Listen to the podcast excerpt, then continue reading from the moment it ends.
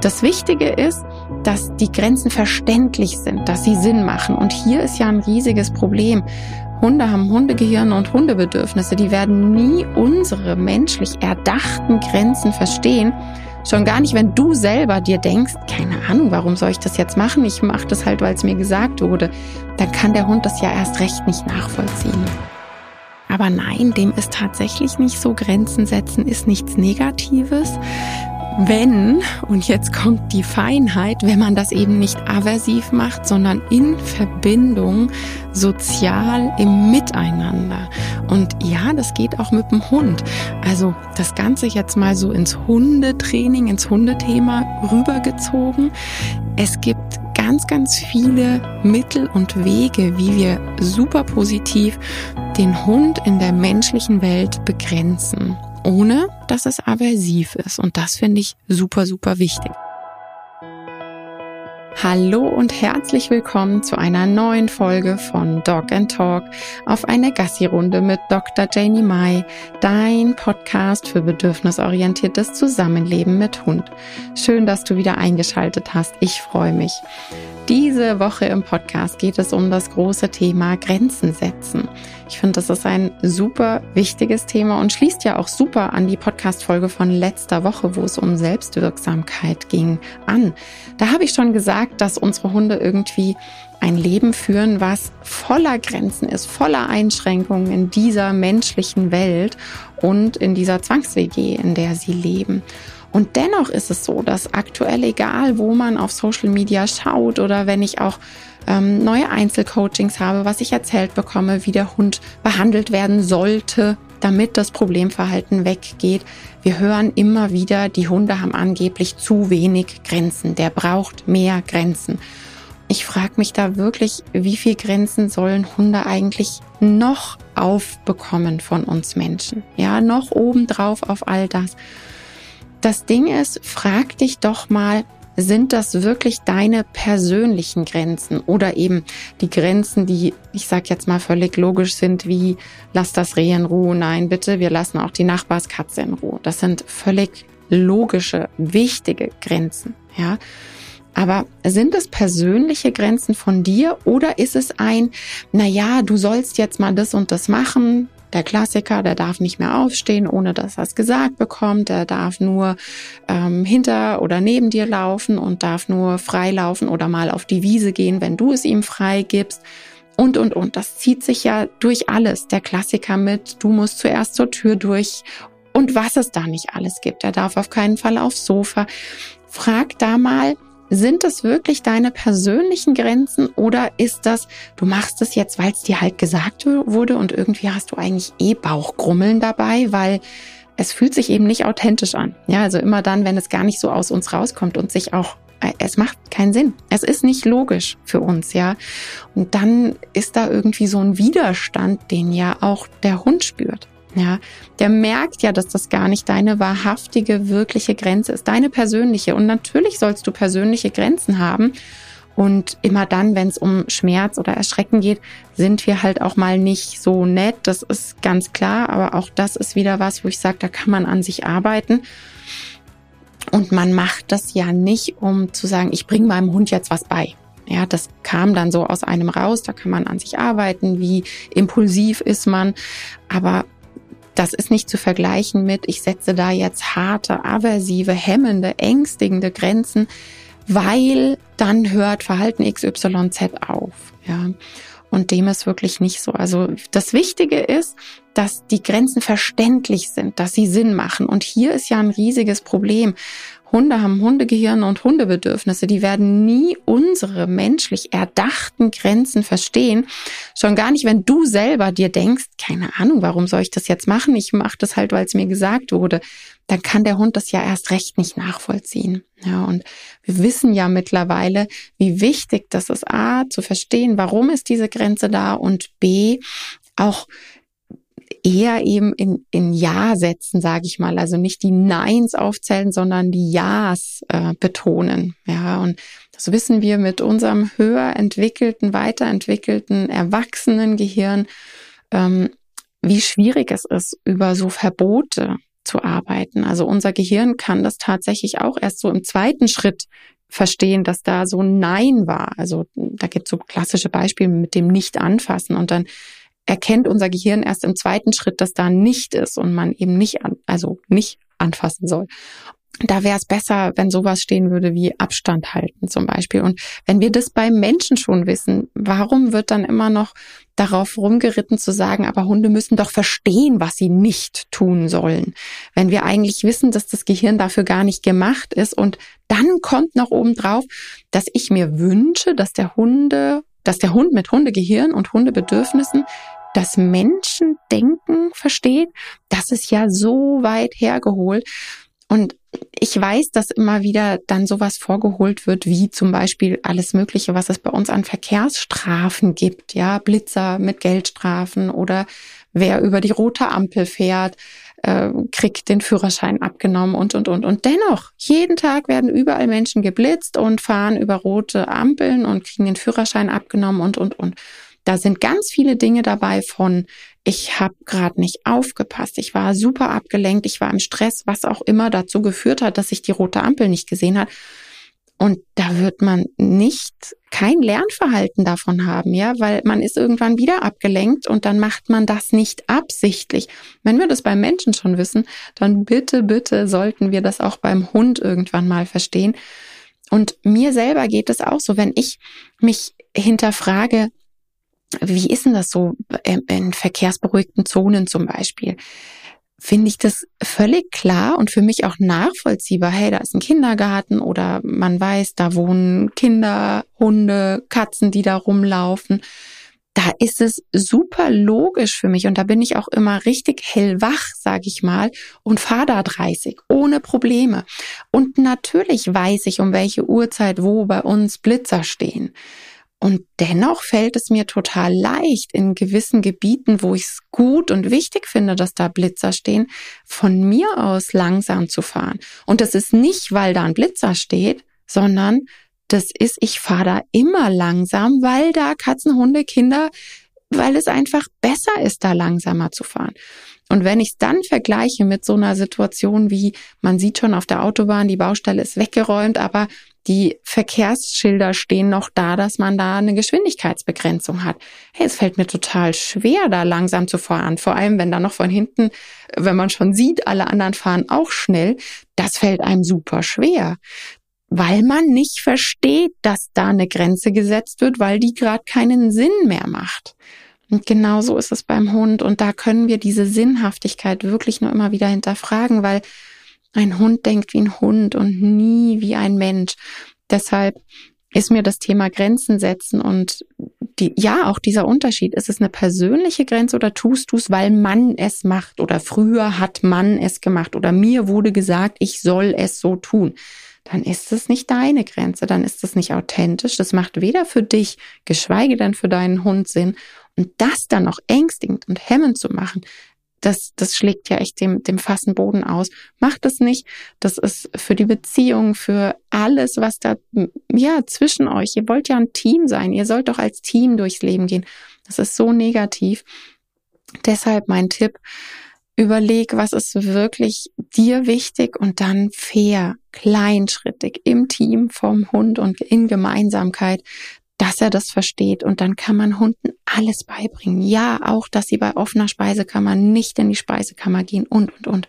Das geht super gut, den Hunden beizubringen. Ich wünsche dir ganz viel Spaß bei der Folge. Grenzen setzen. Das ist ein riesiges Thema im Hundebereich und gerade wenn man ja auf Social Media unterwegs ist, geht es dann doch immer wieder in Diskussionen darum, dass aber doch Grenzen gesetzt werden müssen und der Hund muss doch wissen, was er falsch macht und so weiter und so fort. Und genau darüber möchte ich heute ein bisschen sprechen. Und wie du es gewohnt bist, wenn ich alleine bin, dann ohne Skript und einfach das, was gerade so in meinem Kopf rumschwebt. Und ich weiß, nach der Folge wird mir mit Sicherheit wieder was einfallen, was ich noch hätte sagen können, aber das geht, glaube ich, jedem so, jeder Person, die super viel nachdenkt und über Themen lange Nacht grübelt, dass einem dann doch noch Themen im Nachhinein kommen. Aber so ist das, man hat halt nie fertig erzählt, dann mache ich irgendwann noch eine Folge. diese Geschichte mit dem Grenzen setzen ist super schwierig. Und da habe ich eben auch drüber nachgedacht und die letzten Tage auch ein bisschen gelesen, wo das dann herkommt. Ganz wichtig als äh, Zusatz, ich bin weder im humanpsychologischen Bereich ausgebildet, noch habe ich irgendwelche Berufserfahrungen in diesem Bereich. Das heißt, wenn du in dieses Thema, wenn du jetzt denkst, Mensch, diese Anstöße, die Lila gerade gesagt hat, da möchte ich jetzt tiefer hingehen, dann bitte suche dir Hilfe im humanpsychologischen Bereich. Ich habe null Ahnung und das was ich jetzt gerade sage, ist was, was ich mir die letzten Tage angelesen habe und was ich, ja, seit meine Tochter da ist, natürlich lese ich in dem Bereich sehr, sehr viel und ähm, man könnte sagen, bilde mich weiter, einfach, ähm, dass ich familiär all das gebe, was in meinem Möglichen steht. Und da ist eben genau das Gleiche, was ich auch im Hundebereich immer sage, Wissen ist Macht. Ja, was hat das Ganze mit dem Grenzen setzen und uns und vielleicht unseren eigenen Erfahrungen zu tun? Wir haben gelernt, wenn ich Grenzen setze als Kind, also als man noch klein war und wenn man eben seine Grenzen kommuniziert hat, hat man sehr, sehr schnell gelernt, dass man nicht okay ist. Man wurde ausgegrenzt, bestraft, ja, man hat sich dann nicht so verhalten, wie das Erwachsene wollten, wurde vielleicht sogar ins Zimmer geschickt oder sogar Schlimmeres.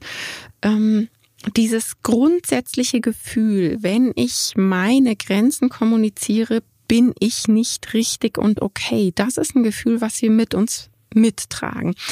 Und in dem Moment ist es dann ja auch so, dass wir keine Vorbilder haben, die uns vorgelebt haben. Wie ist denn das? Wie macht man das dann im sozialen Miteinander, dass man positiv gesunde, seine eigenen gesunden Grenzen kommuniziert, ohne dabei aversiv zu werden? Ähm, ich habe direkt so im Kopf so eine ja so eine Vorstellung und so eine Szene, man geht zu seinem Chef und in dem Fall sage ich jetzt wirklich ähm, die männliche Form und, und sagt sowas wie, das und das hat vorhin im Meeting ähm, bei mir die und die Gefühle ausgelöst oder ich bin gerade überfordert mit der Aufgabe, könnte ich da mehr Hilfe bekommen? Ich stoße hier an meine Grenzen. Das hat doch negative Konsequenzen. Ja, das das wird doch nicht positiv aufgefasst. Man ist dann sofort eine Lusche, man kriegt's nicht gebacken, man kriegt nichts auf die Kette, man ist nicht 100 Prozent Leistung voran, schneller, weiter, besser.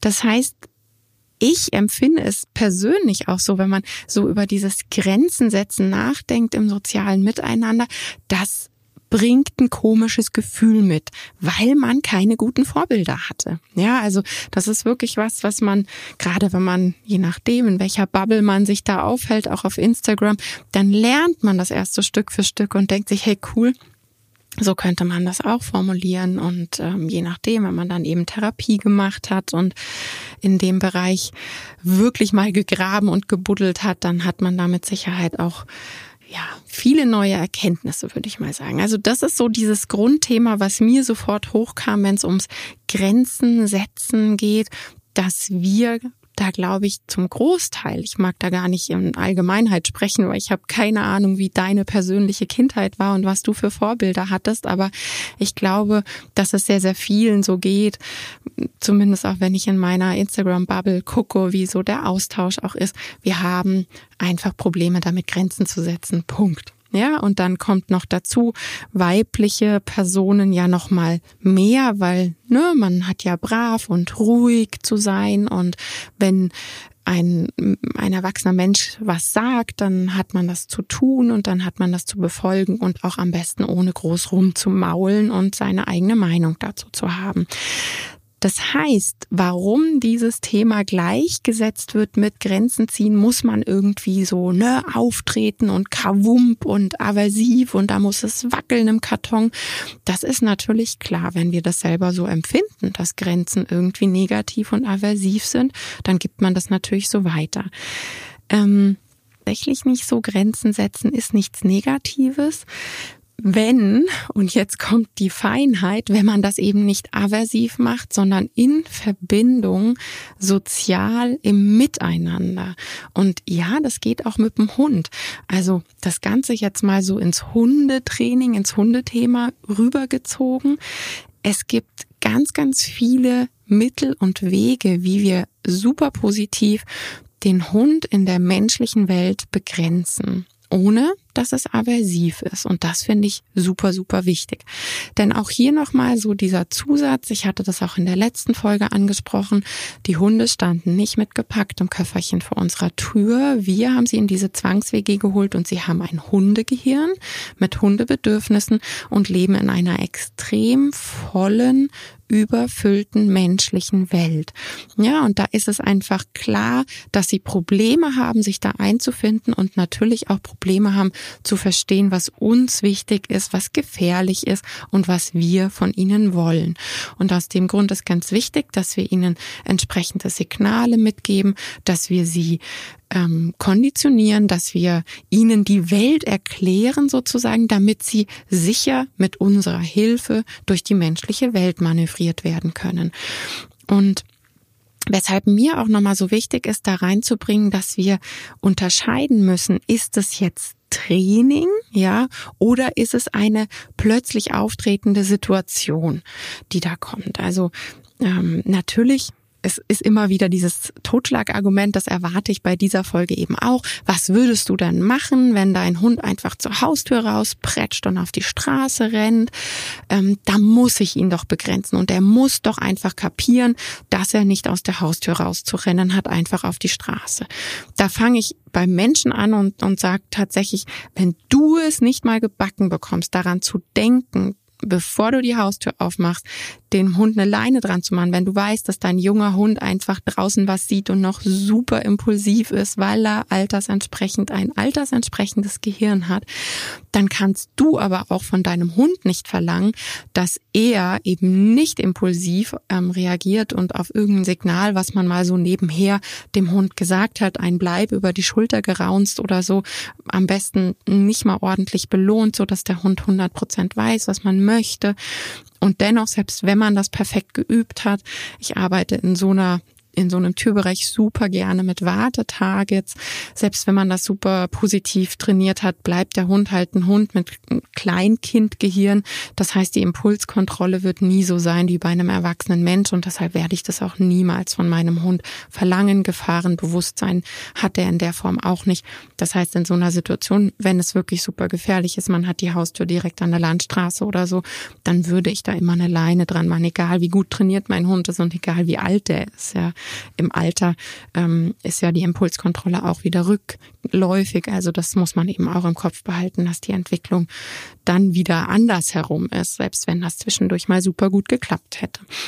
So, und wenn jetzt so eine Situation wäre, man ist nicht darauf vorbereitet und jetzt passiert es das allererste Mal, kavum, mein Hund rennt Richtung Straße, totale Gefahrensituation.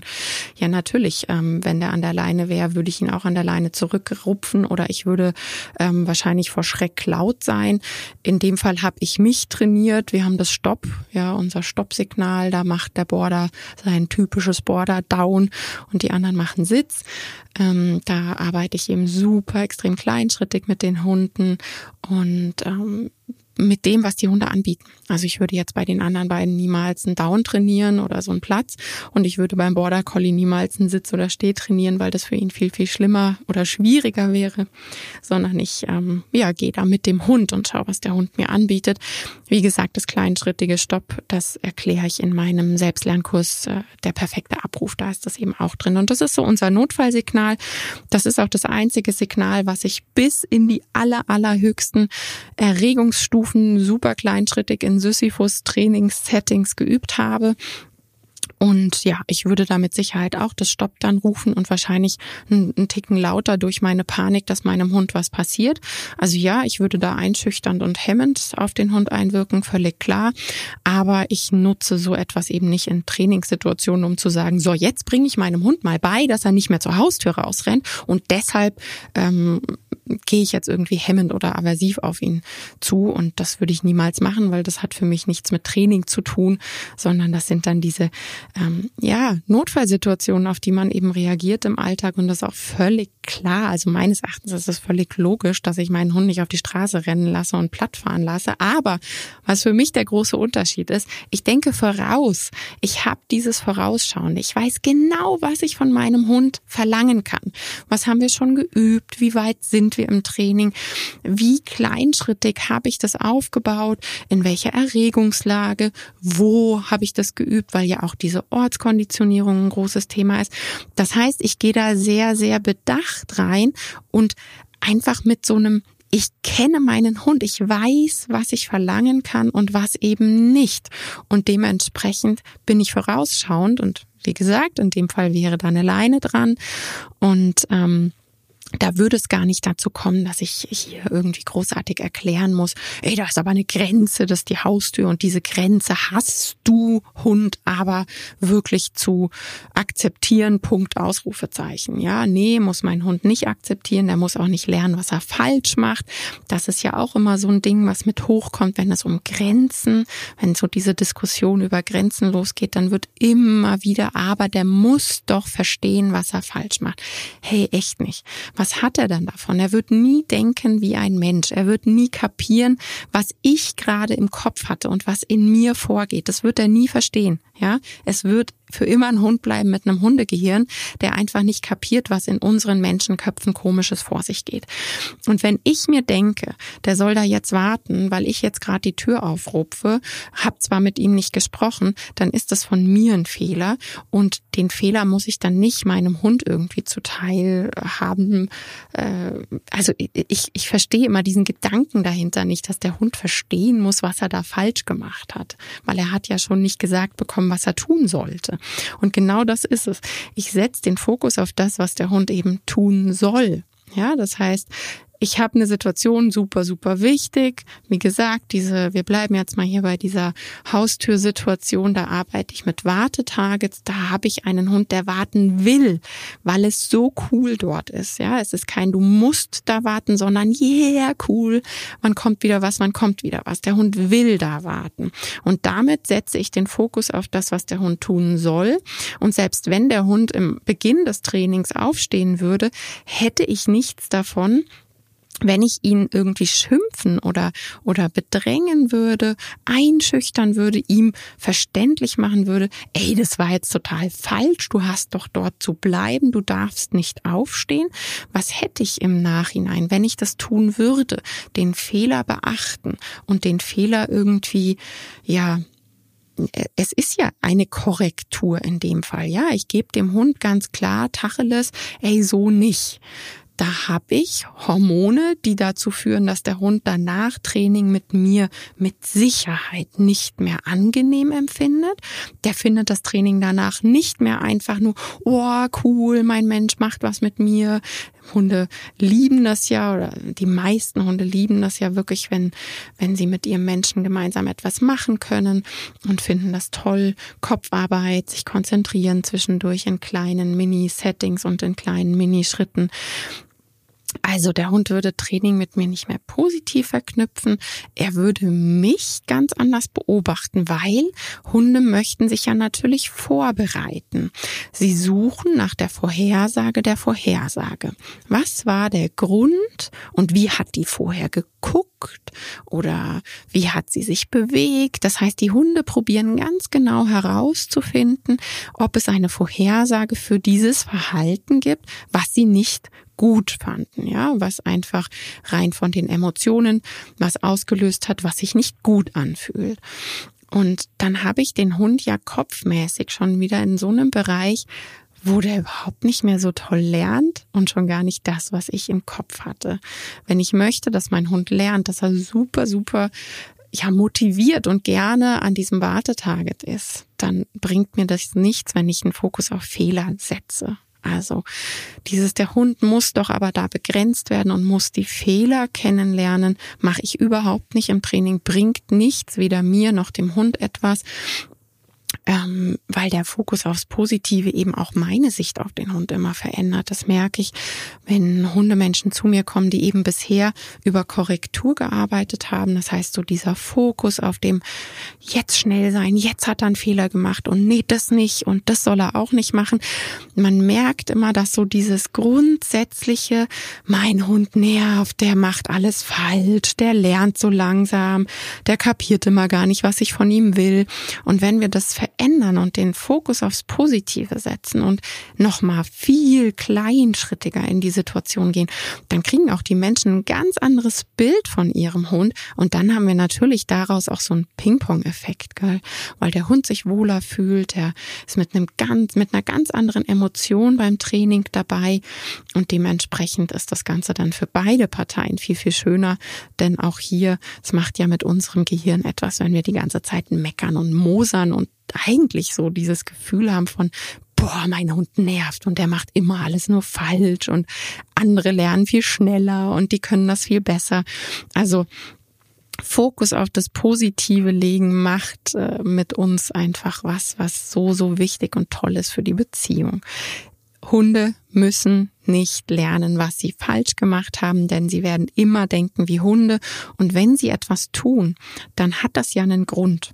Ja, also wenn ein Hund irgendeine Handlung ausführt, dann können wir uns sicher sein, dass die aus Hundesicht in seinem Hundegehirn gerade sinnhaft ist und dass er sich irgendetwas dabei gedacht hat. Und wenn wir das dann einfach nur korrigieren und ähm, bestrafen, hemmen, einschüchternd auf den Hund einwirken, dann führt das nicht dazu, dass er besser versteht, was ich Mensch mir eigentlich gerade gedacht habe oder was er eigentlich hätte tun sollen. Ja, also es bringt uns im Training eher zurück und vor allem macht es halt wieder was mit der Beziehung, mit diesem grundsätzlichen Setting. Mein Mensch trainiert mit mir zusammen, wie fühle ich mich dabei?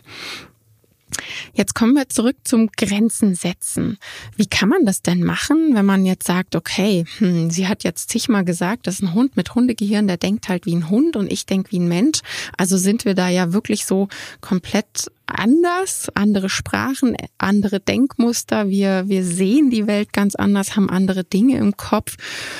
Wie können wir das dann trotzdem schaffen, dass wir da auf einen Nenner kommen? Und dafür gibt's eben Signale. Und ich habe da jetzt wirklich nur die, die mir so direkt in den Kopf kommen. Ich bin mir total sicher, da gibt's noch viel, viel mehr als die, die ich jetzt gleich mal so runterratter.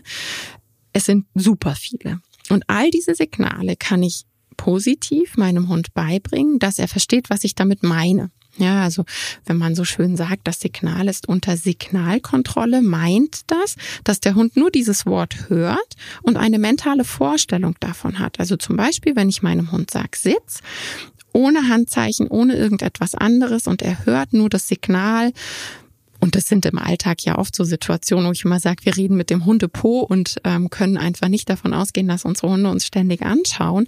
Dann ist es schon wichtig, dass es auch einige Signale gibt, die unter Signalkontrolle sind. Und dann hat der Hund eine mentale Vorstellung davon, wie Sitz aussieht. Ja, wenn wir so körpersprachliche Hilfen geben oder es gibt ja auch diesen Trend, dass man gar nicht mit dem Hund redet und ihn nur so blockierend, also dass man ihn so abdringt, bis er sich hinsetzt. Ähm, das wäre was, was definitiv nicht unter Signalkontrolle ist, weder auf Entfernung funktioniert und geschweige denn, wenn man eben nur mit dem Hundepo spricht. Und wenn man dieses Signal ähm, auf Signalkontrolle auch im Training beachtet, dass man erst das Wort sagt und falls man eine Handhilfe benutzt hat, die dann wirklich danach gibt, dass Handhilfe und Wort getrennt voneinander gesagt werden, das ähm, ist auch nochmal, was die Konzentration anbelangt, wirklich ein, ein, ja, es ist ein hochkonzentriertes Training für den Hund. Also das merkt man immer, wenn man das so die ersten Male macht und Signale unter Signalkontrolle bringen möchte und mit dem Hund übt, dass die da ganz schön schnell schlappi werden und da braucht es echt nicht viele Wiederholungen. Da sieht man schon die Rauchwolken aufsteigen, wenn man das mit einem Hund neu macht. Genau, also er hat eine mentale Vorstellung davon, wie das aussieht und was das Signal bedeutet und braucht nur das Wort zu hören, ohne dass wir ansonsten noch irgendwelche körpersprachlichen Hilfen geben. Ich fange mal direkt mit dem Nein an und ähm, da wird jetzt vielleicht die ein oder andere Person sich denken, was? Das Nein? Bei denen? Das dürfen die doch gar nicht sagen. Doch, natürlich. Aber, und jetzt kommt der große Unterschied, ähm, das Nein hat eine ähm, Vorstellung für den Hund. Also der Hund weiß, was er tun soll. Also das ist nicht, ich rufe das menschliche Nein laut, erzürnt, hemmend, genervt. Ja, na klar hat das Auswirkungen. Ja, das kennt man doch von sich. Da reicht eine hochgezogene Augenbraue und wir fühlen uns schon doof. Also, das Nein, was ich meine, ist wirklich kleinschrittig konditioniert ich mache, ich baue das immer so auf, das Nein. Auch hier wieder, was bietet der Hund an? Ist es das Sitz? Ist es das Down? Ich gehe da total mit dem Hund. Ähm, es hat aber eine Handlungsalternative. Der Hund weiß, was Nein bedeutet. Ja.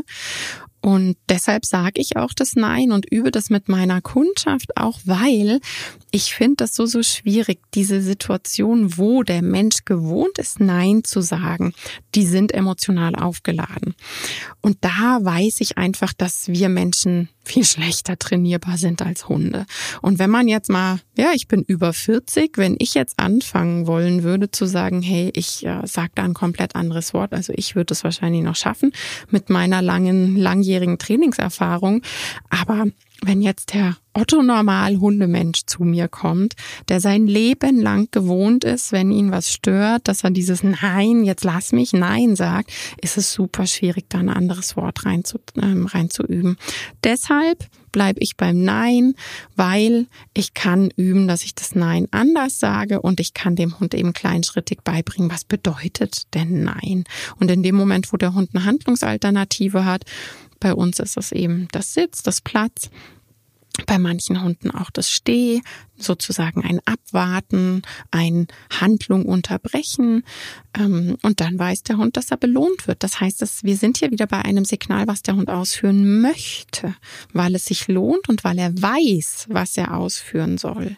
Ja, es hat eine klare Handlungsalternative, dieses Wort.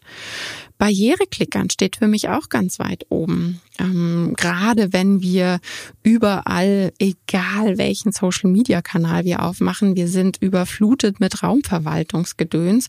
Ähm, wo ich mir manchmal noch denke, ist eigentlich den Leuten auch bewusst, dass unsere Hunde eben Farben nicht so sehen wie wir und dass es eigentlich ein Unding ist, die Hunde immer wieder einzuschüchtern und anzuzischen, Körperblock zu machen, weil er soll jetzt da und da nicht hin. Auch hier konzentriere ich mich wieder umgekehrt auf das, was der Hund tun soll. Beim Barriereklickern gibt ganz viele verschiedene Möglichkeiten, was man da machen kann. Ähm, es geht super schnell, wenn Hunde das gewohnt sind. Bei uns ist das immer zum Beispiel der Mais. Ich möchte nicht, dass meine Hunde ins Maisfeld laufen, aus vielen Gründen, aber auch, weil gerade im Sommer der Mais, ich sage immer dazu, Rehwohnzimmer. Es ist halt einfach klar, dass da Wild drin steht. Und ähm, ich möchte einfach nicht, dass die Hunde ins Maisfeld gehen. Das ist eine klar ersichtliche Barriere für die Hunde.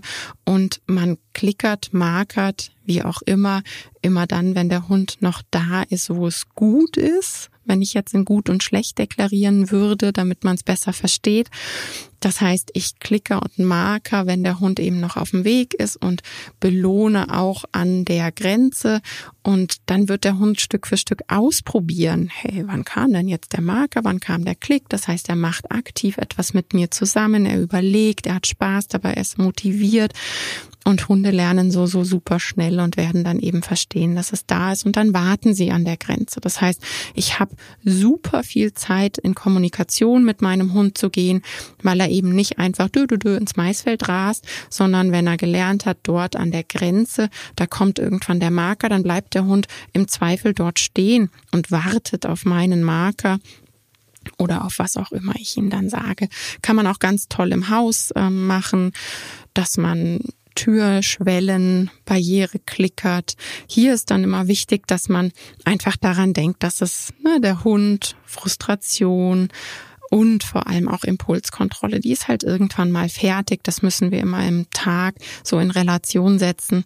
Das heißt, als meine Tochter noch ganz klein war und dann Essen in der Küche dauernd auf den Boden gefallen ist, Da habe ich nicht angefangen, an der Küche, an der Küchenschwelle Barriereklickern zu machen, sondern das Türgitter zugemacht, weil in dem Fall dann nicht dieses Engelchen-Teufelchen-Spiel auf den Hundeschultern stattfindet, sozusagen. Also das muss man im Hinterkopf behalten, dass das natürlich dann auch Impulskontrolle verbraucht und im Zweifel auch frustrierend sein kann, dass man das nicht übertreibt, dann so edgy-badgy, da ist gerade was super, super Tolles, was da auf dich wartet und ähm, du wartest jetzt da. Dementsprechend sollte man dann die Belohnung an der Barriere echt nach oben fahren, dass es für den Hund super lohnend ist und eben nicht frustrierend, dass wir wieder dieses Ich will an der Barriere warten. Es gibt mit den Barriereklickern die tollsten Möglichkeiten, wenn ich äh, Familien mit kleinen Kindern berate und da helfe, dann machen wir oft auch was mit blauem Klebeband zum, Blei zum, zum Beispiel oder mit so einem mit ähm, mit so einer Schnur, mit so einer blauen Kletterschnur oder mit einem Hula-Hoop-Reifen haben wir schon etwas gemacht, dass ja das Kind sozusagen einen Bereich abmarkern kann, wo man dann sagt, hier ist mein Spielzeug und da möchte ich jetzt nicht, dass du hingehst oder so. Und dann liegen die Hunde meistens irgendwo so vor der Barriere und gehen dann eben nicht mehr darüber. Man kann Barriereklickern an einer Babydecke, an einer Picknickdecke machen unzählige Möglichkeiten. Und ich weiß, im Internet gibt es da, glaube ich, ganz, ganz viele Anleitungen und Blogbeiträge auch zu. Dann Abruf. Der Abruf kommt mir sofort äh, in den Kopf. Natürlich kann ich mein Hier kommen, wie auch immer, ja, ähm, du deinen Hund rufst das ist eine Grenze setzen. In dem Moment, wo ich sehe, äh, ich möchte nicht, dass er da weitergeht oder ich möchte nicht, dass er zu der Person, zu dem Hund, whatever, rufe ich meinen Hund ab, dann geht er nicht weiter über die Grenze. Mein Stoppsignal, das hatte ich schon erwähnt, das ist so mein Notfallsignal, was ich eben wirklich in kleinschrittiger Sisyphusarbeit bis in die höchsten Erregungsstufen trainiert habe mit meiner Bande. Ähm, dann ein positiv aufgebautes Decke-Kissensignal oder sowas für zu Hause oder auch wenn man eine Decke konditioniert hat, die man mitnehmen ähm, kann, zum Beispiel, ja, dann wäre egal, wo man ist, ob im Biergarten, im Restaurant, bei Freunden, Bekannten, wo auch immer, dann könnte man dieses Kissen oder die Decke mitnehmen. Hier ist auch wieder im Kopf behalten, dass es mir darum geht, dass der Hund da bleiben will. Ja, also das ist eben immer so dieser große Unterschied. Mein Hund will dort bleiben, weil hochmotiviert lohnt sich total und nicht er muss dort bleiben und wird korrigiert, wenn er aufsteht. Das Pausewort, das ist auch noch was, was mir sofort in den Kopf kommt, ähm, bedeutet bei meiner Familie ein, ich habe gerade keine Zeit für dich. Ja, den Aufbau vom Pausewort, den kriegst du ganz kleinschrittig und haargenau in meinem Stresslass-Nachkurs erklärt in, in dem Selbstlernkurs Stress lass nach.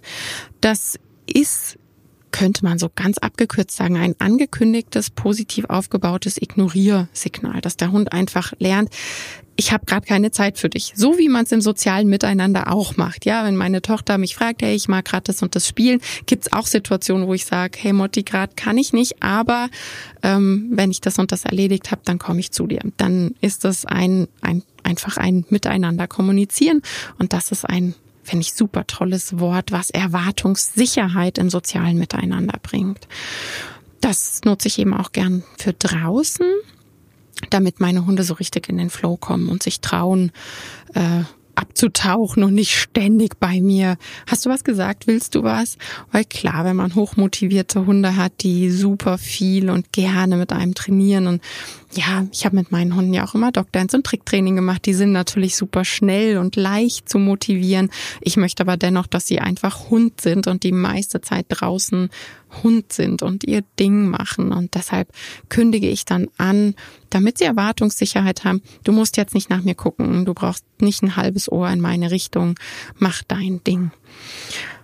Das Weiter das ist ein Signal, wenn ich zum Beispiel sehe, da liegt was am Boden, wo ich nicht möchte, dass die Jungs dran schnuppern. Die müssen sich dann nicht direkt bei mir einreihen, die müssen nicht ähm, zu mir kommen, wie jetzt beim Abruf. Es ist einfach eine Info, lasst es liegen, wir laufen da dran vorbei. Auch dafür gibt's Anleitungen, wie man das aufbaut. Positiv. Es ist alles rein, positiv, kleinschrittig und belohnungsbasiert aufgebaut. Mit Ankündigung anleinen ich sage einfach ganz platt Leine zu meinen Jungs, wenn ich die anleine und klick davor so ein paar Mal mit dem Karabiner. Auch das ist begrenzen. Ja, jetzt ist nicht mehr Freilauf und nicht mehr dein Tempo, sondern jetzt ist die Leine dran. Die Leine begrenzt natürlich. Dann habe ich, ja, ich benutze nicht das klassische bei Fuß. Also meine Jungs kennen es nicht. Ähm, ich benutze es im Alltag einfach nicht. Das ist für mich ein Signal, was eben auch wieder eher so ein Ich Mensch habe ein Bedürfnis und du Hund hast jetzt zu tun. Natürlich, man kann auch das Beifuß super positiv aufbauen, aber ich arbeite in der Zeit halt anders mit meinen Hunden. Also ich habe ein Signal aus, aus dem Dog Dance, das ist das Follow. Das ist ähm, ja auch so eine gewisse Handgeste, die eben wirklich rein positiv aufgebaut ist, wo die Hunde mega Spaß dabei haben. Ich arbeite zum Teil mit dem Stups, dass sie ähm, an meinen zwei, an zwei Fingern, ich habe Zeige- und Mittelfinger dann immer fürs Stups, dass sie da den Nasentarget machen und, und hüpfen. Ich habe zwei Hunde, die super gern hüpfen. Das heißt, da sind wir dann auch gleichzeitig noch beim Signal, dass das Signal selbstbelohnend ist und super Gaudi bringt. Das wären so Signale für bleib direkt bei mir, ja. Aber es ist das Pendant zum Beifuß, was ich meinte. Ich habe auch ähm, so Beintargets, also auch wieder aus dem Dog Dance Bereich. Der mit dem Kenny habe ich das eine Weile gemacht. Das ist so ein bisschen wie das Heelwork, eben das Side und Close, dass er so ein Beintarget links oder rechts hält. Auch das wäre dann wieder etwas, wo der Hund sagt, hey, das macht voll Spaß, das ist rein positiv aufgebaut, eben wie ein Trick. Und der Hund tut etwas. Beim bei Fuß ist es ja eher, dass der Hund ganz viel nicht tun soll, nicht schnuppern, nicht gucken, nicht schneller laufen und einfach nur neben dem Mensch laufen. Also ja, ist auf jeden Fall der Grund, weshalb ich da mit anderen Signalen arbeite, damit die Hunde und ihr Kopf wirklich was zu tun hat. Genau, das wäre dann auch wieder begrenzend, wenn ich das wenn ich das Follow sage zum Beispiel, dann habe ich ein Leinenendewort, das eben, ja, wenn sie an der Schleppleine sind, wenn wir irgendwo unterwegs sind, ähm, wo sie nicht komplett frei laufen können. Es gibt ja auch Gebiete bei uns, wo einfach immer Leinenpflicht ist, ne, so Naturschutzgebiete und, und, und. Und äh, damit sie einfach eine Ankündigung bekommen, da kommt jetzt das Ende der Leine. Da gibt's auch verschiedene Signale, glaube auch wieder jeder so was, was für ihn passend ist. Ich mache halt meinen langsam, dann wissen die, dass das Leinenende naht und werden auch langsamer. Und auch das wird rein positiv aufgebaut. Das Leinenende-Signal ist natürlich in meinem Selbstlernkurs ähm, Schluss mit Leine zerren. Da ist es auch drin. Das begrenzt auch. Ne? Dann habe ich das Bleib und Warte noch im Kopf. Also wenn ich meinem Hund sage, er soll hier und da Bleib machen. Ich glaube, du ahnst es schon. Ich arbeite in solchen Situationen halt extrem gerne mit Targets, egal ob mit Umwelttargets oder wirklich mit Targets, die ich mitbringe, die meine Jungs kennen. Genau, das wäre ja auch begrenzend, weil ich dann für den Moment eben den Hunden einen Ort vorgebe, wo sie bleiben sollen. Auch hier ist wieder wichtig, bleiben wollen ist viel, viel mächtiger als bleiben müssen. Dann das Aus fällt mir noch direkt ein. Ja, wenn der Hund irgendwie draußen was gefunden hat, ähm, was er im Maul hat und ich dann eben ein Aussignal gebe oder eben ja, im Welpenalter ist es ja meist eher ein Tauschgeschäft erstmal. Genau, das wäre auch begrenzend beziehungsweise ein Tätigkeit stoppen. Also, ich habe jetzt so aus dem Kopf raus mal rausgerattert, was es für Signale gibt, die rein belohnungsbasiert aufgebaut sind, die den Hund in irgendeiner Art und Weise begrenzen, stoppen, sein Handeln, ähm, ja, sein Handeln begrenzen, sein Handeln stoppen lassen. Und du siehst, das ist schon eine ganze Menge. Und aus dem Grund, weil es alleine so direkt, ohne groß nachzudenken, super viele Signale gibt, die der Hund ausführen will, weil er Spaß dran hat, weil sie so aufgebaut sind, wie sie aufgebaut sind, würde ich halt einfach nicht auf die Idee kommen zu sagen, hey, was will ich mit all diesen Signalen? Ich arbeite da jetzt körpersprachlich einschüchternd, hemmend, korrigierend. Gibt für mich keinen Grund. Ja, weil die eben immer wieder etwas A mit den zugrunde liegenden Emotionen meines Hundes machen, mit dem, wie fühle ich mich, wenn ich in der Nähe von der bin und mit unserer Beziehung etwas machen und mit dem Stressfass und mit der Impulskontrollfähigkeit. Also da spielt ja dann ganz, ganz viel noch mit rein, wie sich das auf den Hund auswirkt. Ähm, genau. Grundsätzlich finde ich jetzt noch wichtig, so zum Ende hin nochmal darauf hinzuweisen, Impulskontrollfähigkeit unserer Hunde. Man vergleicht immer so, ne, wie Kleinkind, also bitte das nicht mit einem erwachsenen Menschen vergleichen. Und da dürfen wir uns echt mal an die eigene Nase packen, wenn man sich mal überlegt, wie unsere Impulskontrollfähigkeit ist, wenn es so ganz klare Situationen sind, wo man weiß, man soll nicht, man darf nicht. Und eigentlich reicht doch schon, wenn wir über Social Media nachdenken, wenn man sich mal aktiv vornimmt, so und jetzt gucke ich mal zwei Stunden nicht aufs Handy und gucke nicht auf Social Media, wie schwierig das ist, wenn man ähm, gewohnt ist, vielleicht gerade in so einem Flow da jeden Tag zu sein. Also das nur als kleiner Reminder, beobachte dich mal, wie deine Impulskontrollfähigkeit ist, wenn es um diese tollen Hormone geht. Ähm, ja, ich sag ja immer, Social Media ist die Dopamin-Slot-Machine wir wissen das, was es mit unserem Gehirn macht. Und da darfst du einfach mal dich hinterfragen, wie ist denn deine Impulskontrollfähigkeit? Und du hast ein Erwachsenengehirn. Und dann dürfen wir wirklich sagen, okay, Hund, vergleichbar mit einem Kleinkindgehirn. Da ist die Impulskontrollfähigkeit viel, viel, viel, viel geringer. Das heißt, dieses Begrenzen, den Hund begrenzen, in seinen Handlungen einschränken und so weiter und so fort, sollte immer passend sein. Ja, auch wenn das rein positiv aufgebaut ist, es macht was. Ich sollte das im Auge behalten. Ich hatte zwischendurch das Beispiel gebracht mit an der Küchenschwelle, wo ich dann lieber das Türgitter zumache, damit einfach dieses ich habe dieses Bild von Engelchen, Teufelchen auf den Schultern meiner Hunde, damit dieses Spielchen aufhört und einfach ganz klar ist, ich kann jetzt eh nicht rein in die Küche, dann ist es kein Ich könnte. Hm, soll ich? Ja, natürlich mit entsprechender Belohnung kann ich das so hinbringen, dass der Hund da warten will und darauf solltest du eben immer den Fokus setzen, dass du die Belohnung so passend wählst, dass sie für den Hund er ist der Empfänger, er bestimmt für den Hund in der Situation passend ist und dass eben kein Frust aufkommt. Und ja, was ich auch wichtig finde, ist, dass wir uns immer wieder hinterfragen und auch unser Gesagtes ja reflektieren. Ich habe jetzt so ein, so, ein, so ein Bild im Kopf beim Pausewort zum Beispiel. Ja, wenn ich sage, ich mag jetzt hier kurz noch einen Text fertig schreiben zum Beispiel und einer der Jungs signalisiert mir, er muss mal pipi oder so. Die sind erwachsen, da weiß ich, die können mal auch noch zwei Minuten einhalten. Und da gibt's trotzdem Situationen, wo ich erst das Pausewort sage und dann aber im Augenwinkel sehe, nee, ist ein Quatsch. Ich unterbreche jetzt kurz meine Arbeit und gehe mit dem Hund in den Garten. Das heißt auch, mein Gesagtes darf ich revidieren und sagen, ah nee, Quatsch, ne, ich, ich habe einfach das Gehirn, die Gehirnleistung, um das wahrzunehmen, das Gesamte. Und ich muss da dann nicht meinen Dickschädel durchsetzen, weil der erwachsene Mensch hat gesagt und da muss er jetzt darauf bestehen.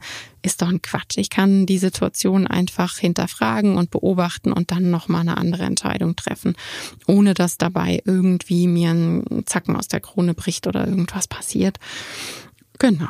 Also, der Unterschied ist immer für mich, miteinander sozial und wirklich auch immer dieses Bild. Wir sind einfach ein soziales Gefüge. Wir wohnen hier alle zusammen und da ist mir wichtig, dass wir uns alle wohlfühlen und dass es halt kein, boah, ich muss immer gucken, wie guckten die, wie atmet sie, wie riecht sie.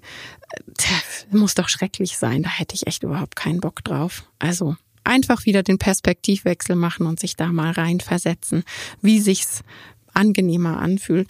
Ich hoffe, dass dir die Folge, ja, was das Grenzen setzen und wie sich dieses Grenzen setzen für uns Menschen anfühlt, dass ich da, dass dich das vielleicht ein bisschen zum Nachdenken bringt und vielleicht habe ich dir ein paar Anregungen gegeben und vielleicht auch neue Signale auf deine Liste, die du mit deinem Hund noch üben möchtest. Ich freue mich wie immer, wenn wir in den Austausch gehen unter dem entsprechenden Posting. Ich werde auch zu dieser Folge wie immer am Donnerstag ein Posting bei Instagram und Facebook bringen und freue mich über Austausch. Und natürlich freue ich mich auch über 5-Sterne-Bewertungen zu meinem Podcast. Bis nächste Woche. Tschüss.